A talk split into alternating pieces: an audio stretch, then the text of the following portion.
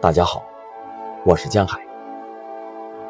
今天为大家朗读一个人应该活的是自己并且干净。顾城。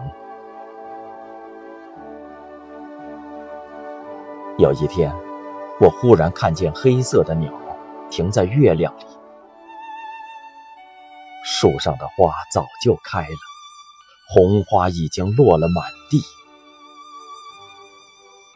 这时候我才感到，我从文化中间、文字中间走了出来。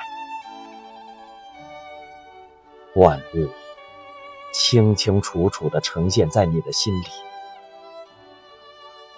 一阵风吹过，鸟就开始叫了，树就开始响这个时候，我明白了一个道理。只有在你生命美丽的时候，世界才是美丽。